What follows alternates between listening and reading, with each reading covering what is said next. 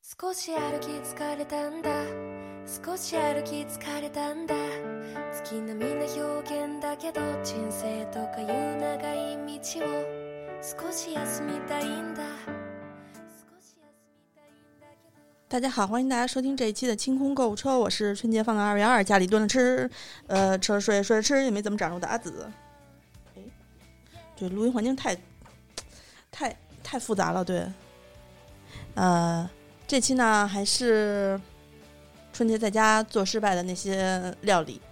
呃，本期节目呢说的是日式甜黑豆，呃，日式蜜黑豆，就是大家去如果去吃过圣博店的话，它不是会免费的赠小菜吗？四个小菜里面，其中有一个黑豆，就是那个甜甜的。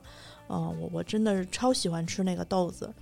我最大的愿望就是去圣博店吃饭的时候，他有那个就是素的那套餐。后来好像我去了一趟，我问他来，他说他有有那个只有米饭和小菜还有汤的那种素的那个那个套餐。我最喜欢就有跟安妮一起去去吃圣魔店，然后呃点两份有肉的，然后肉都给他吃。我我吃我吃我吃这个素的，或者说他点一份有肉他，不是有那个小菜了吗？我再点个别的，我就可以吃上我最喜欢的四个小菜配米饭这个这个这个组合了。结果那天呢，我偶然间学会了怎么做这个日式甜黑豆，我就奋勇一试，失败了。下面我把失败的过程给大家分享一下。当然，在分享之前呢，我给大家大家讲一下这个东西到底怎么做。这个东西做起来呢，其实比较容易，因为它调料就需要的东西非常少。首先你要有一只锅子，嗯，一般我我我看那个人家教的时候是用砂锅，因为砂锅的保温性比较好。呃，用就有一只砂锅，一只砂锅呢，然后你要有有黑豆，黑豆一般选那种大颗粒的黑豆，不是那种小粒儿的黑豆。那个大粒的黑豆煮出来会比较漂亮。嗯，然后呢，你要准备冰糖，呃，或者白糖，因为冰糖它的甜度没有白糖高嘛。呃，如果你要准备那个白糖的话，你就要比冰糖少放一点。呃，具体的这个数量呢，我我其实没有管，我是自己尝了一下，就是嗯、大概的甜度。如果你喜欢甜一点的，就多放一点；然后不喜欢甜的话，就少放一点。然后再准备一勺生抽，生抽不用特别多，就是它就是起一个增鲜的作用，有一点点呃酱香和咸香味儿就够了，它不用特别明显。好了，这个东西就准备齐了。准备齐了之后呢，大概的操作步骤是，呃，首先你要把它豆子洗干净，洗干净之后呢，我会选择啊，因为那个那个教我做这东西的人呢，他就直接开始煮了。我没有，我我因为我平时会有喝这个黑豆水的习惯，你们也知道很养生，黑豆水特别好，黑豆水，呃，可以。就是它可以去虚火，就比如你在家里面蹲着时间长了之后，有时候会牙疼，有时候会长口疮。那你要确定不是那种你吃多了，天天大鱼大肉、油炸物吃的，这个就是不思饮食，然后然后也不吃菜，那个长出来的口疮可能不太行啊。那个你得吃吃菜，吃青椒、生青椒，咔咔嚼，维生素，哎，那个是去那种口疮的。有些口疮就是你觉得自己哎，就长了一个口疮，就你没吃什么就长一口疮，上火了。这种虚火，就是你在感觉到脚比较凉的时候，腰又比较凉的时候，喝这个黑豆水最好。一般我在家里头会给我爸我妈也喝，因为黑豆本身它是黑色入肾的嘛，它就有点有点补肾的功效啊。然后呃，那个黑豆水就是呃，你把豆子洗干净之后投到锅里面，然后倒上水，一碗一碗一一把豆子三碗水，就比例多一点，然后开大火煮，呃。等到水开之后，你看一下表，煮开水开三分钟，水开三分钟之后呢，你就可以把火关掉，然后把那个汤倒出来。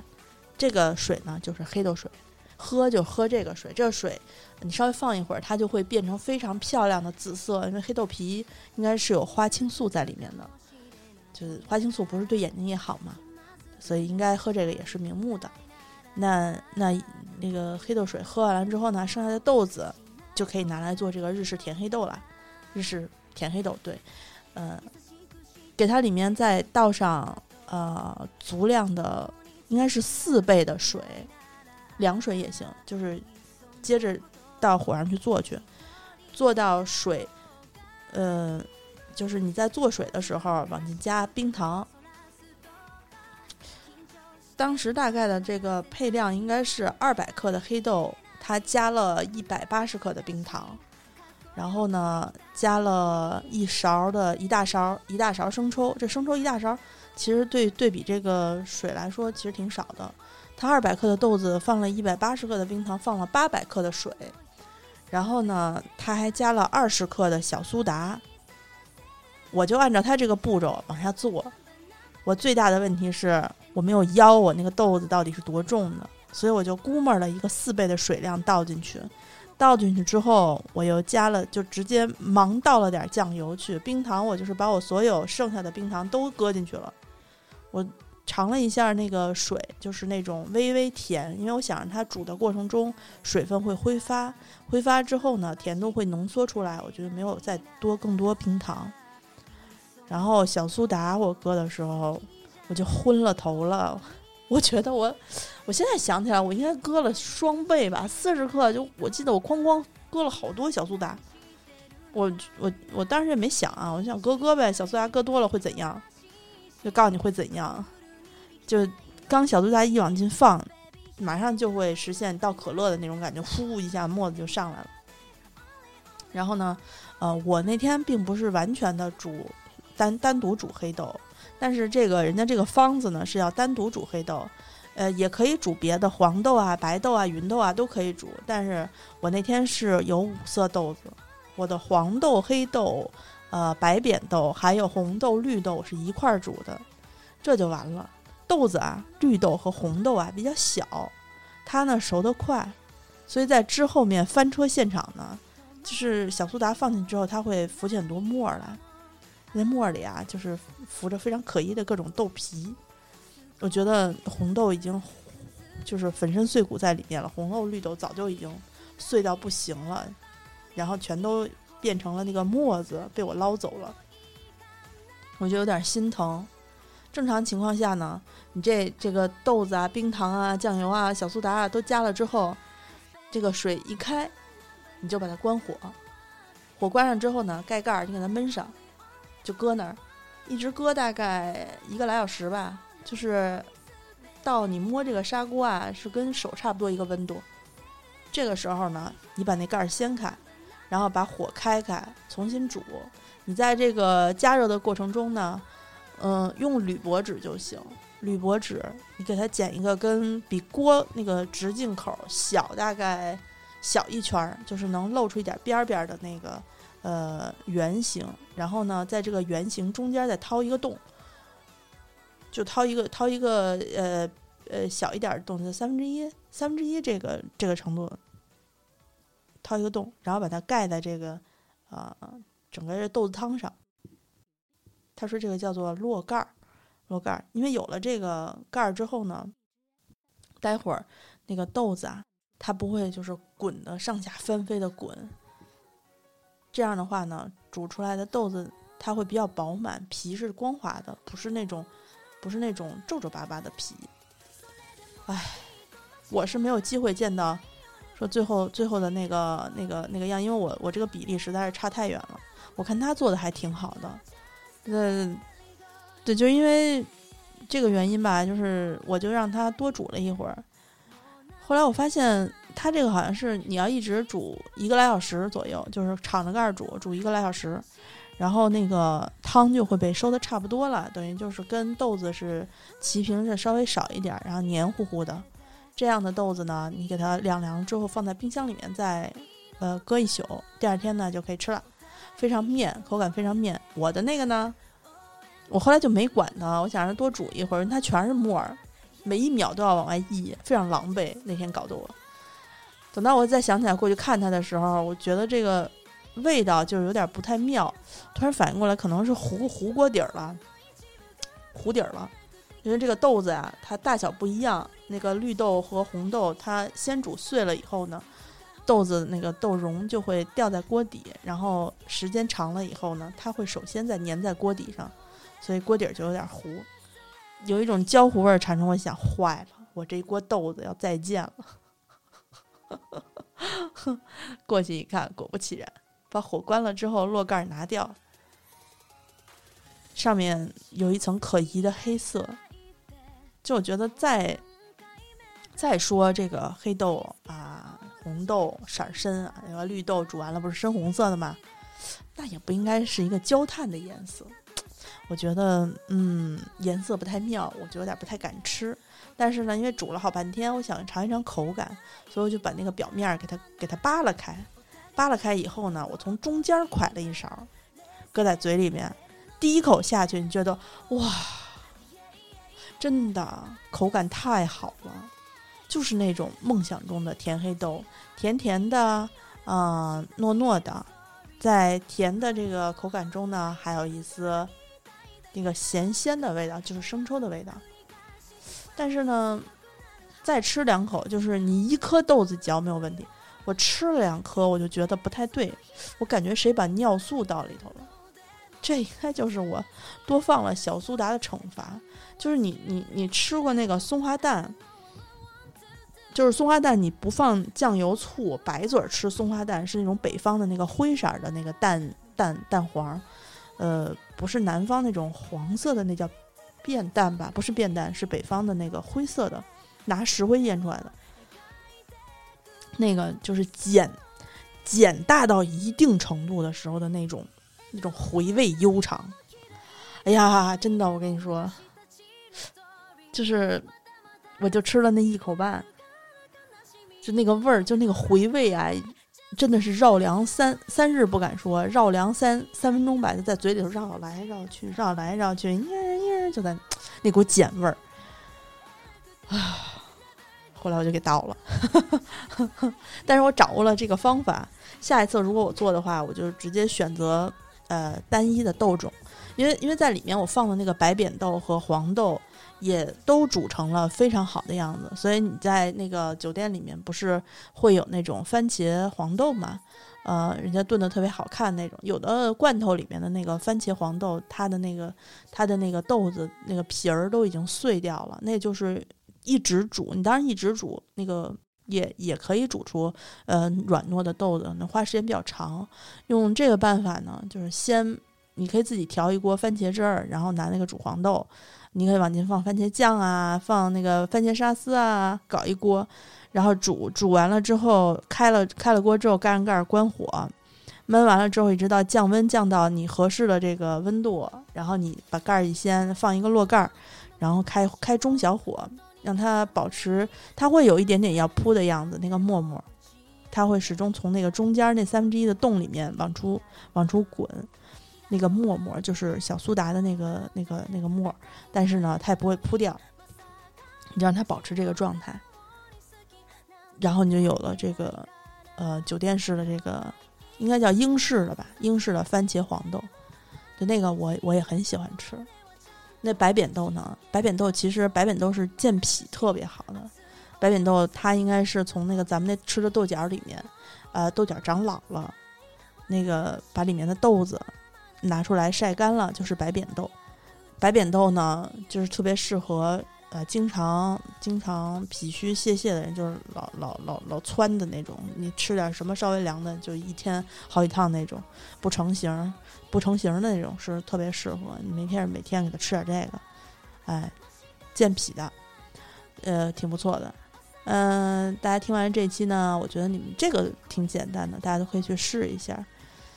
然后我觉得有必要说一下的是，剪这个落盖儿的时候吧，我当时有点懵。落盖儿不就是你你你你叠一个正方形，就是你拿那个。对折一下，三角对折一下，裁出一个正方形，然后不停的把这个三角折小、折小、折小、折小，最后折成一个一个跟飞机那么尖的一个东西，然后把上面三分之一的那个尖儿给它剪掉，就是中间的那个小圆，对吧？然后外面那一圈儿，你你是从哪个？是从是从哪边是剪一个剪一个圆弧，还是剪一刀？我我忘了那个剪了两回落盖儿，反正都没有剪成功，是自己拿剪刀修出来的。这个这是幼儿园时候老师教的手工，多年没有再用，也确实是想不起来了。大家自己在剪落盖儿的时候可以实践一下。我是摸黑剪的，觉得铝箔应该就够了。对大家，大家有砂锅的话，可以尽量发挥砂锅的这个这个性质哈。啊，另外要小心一下，千万别糊锅底儿，一糊锅底儿，这锅豆子就就毁了。嗯，那这一期节目的失败的经验呢，我已经分分享给大家了。大家如果嗯闲来无事的话，可以去做一做。现在这个春季呢，吃豆子啊，挺好的。我一直都想，我一直都想自己买豆芽机发豆芽儿，但是考虑到我这个失败的属性，我还没有敢。等过了水逆我再说，反正现在做什么都是失败。今年，今年本次水逆是从二月十七号开始逆行，一直要到理论上逆行要到三月初，然后大概三月中旬的时候，水逆的影响完全消失。对于本人的影响呢，就是水逆逆行逆在逆行在我的做饭宫啊，不管做什么，只要是特意去做这个东西，都会失败。所以呢，我就老实一点儿，哎，老实一点儿。你们在水水逆期间呢，呃，也不要太太过于放肆的购买各种各样的昂贵的电器啊，还有吃的呀，还有什么，尤其是那种穿的长期保存的东西，呃，不是易耗品。嗯，这个可能在水逆结束之后，你看他会觉得，哈，我什么眼光，我怎么会买这个东西？一点也不好用。嗯，对，这是我给大家的忠告。好啦，本期节目，呃，我就先录到这儿。我们清空购物车呢有自己的听众微信群，大家如果是第一次来听我们的节目，可以加一下我的微信 z i s h i 幺六幺九，然后说口令购物车，我就会把大家拉到群里面去。呃，我们清空购物车的微博是清空购物车官微，微信公众号是花钱精。我们自己有两个微店，微店就是你在那个。搜微店 APP 里面，呃，搜花钱精或者花钱精定制店。但是目前来说，因为疫情的原因，我们还没有呃恢复营业。呃，之前在这个花钱精定制店里面购买了酒的朋友，如果您不着急的话，还能等的话，麻烦您再多等几天。我们呃一直在等，呃，我们方家那边的快递恢复上班，然后。嗯，包括现在，因为东东城区防的，就是呃防范挺严严格的啊，啊，然后呢，另外就是我们现在都是分别在自己家里头蹲着，所以一直没有机会能凑到一起去录音。呃，之后可能会有一段时间，我们还是会以呃单独单独录节目给大家听的这个形式，呃，保持持续的更新和大家见面。嗯，也希望大家能够对我们在这个 特殊假期里面的特殊的这个 更新能够保持一些理解吧。毕竟一个人说节目真的有点难啊！你刚刚跟我说说，因为我一开始跟他说咱们就录十分五分钟的节目，然后十分钟就是极限了。他说真的，他自己试了好几遍，十分钟真的说不完。唉，我就是分分钟打自己的脸。我这是我说的最快的一个节目了，十八分钟。嗯，行，那这一期节目我们就先录到这儿。呃，呃，今年的春茶应该在，不知道会不会如期上市。我我去催一下周总，周总他毕竟是苏州本地人，然后呢，虽然他回到了北京，呃，持续被隔离了十四天，就是。他在自己家里面隔离十四天，但是随着这个呃疫情的呃防控的严就是严格，他可能对对于那个身份证号不是北京的呃人来说，会有更多一些就不便吧。哎，希望周总能能那个早日摆脱这些不便的影响。嗯，积极的跟我们会合，周董是真是太不容易了。好啦，那我们这期节目就先说到这儿吧，咱们下期再见，拜拜。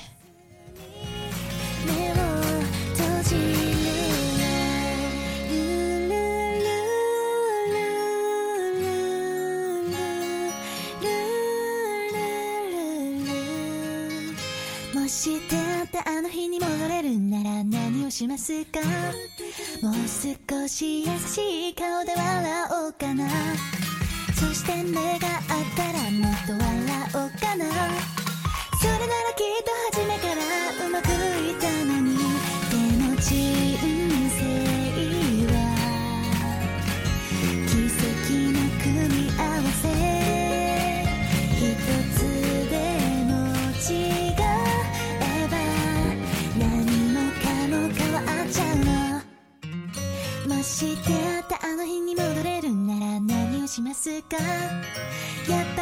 私はあのまま変わらなくていい。